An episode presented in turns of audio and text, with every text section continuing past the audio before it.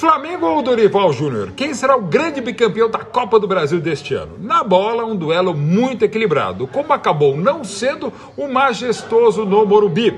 O Corinthians não entrou com nove zagueiros para o jogo de volta, como havia brincado o Gil porque foi bem sério. O Corinthians não foi a campo no primeiro tempo em que foi triturado pelo São Paulo de Lucas Moura. Esse garoto que é uma cria de Cotia que não parece que ficou 10 anos na Europa. O camisa 7 jogou e se divertiu e se emocionou como uma criança no Morumbi lotado. O São Paulo fez 2 a 0 e até sofreu além da conta no final do clássico, mas seria injusto não se classificar pelo que o time do Dorival jogou e pelo que o amedrontado Corinthians não fez no Morumbi. Já no Maracanã, deu a lógica pelos 2 a 0 do Sul. O Flamengo venceu mais uma vez com um pênalti bastante discutível a equipe do Grêmio e mereceu em campo a classificação que a sua direção desgovernada e o elenco conturbado quase se perdeu a tapa. A torcida de novo fez mais bonito que o time e o leva a mais uma grande decisão, tão imprevisível como o próprio desempenho do Flamengo. Vai ser um jogaço daqui a um mês, tanto no Morumbi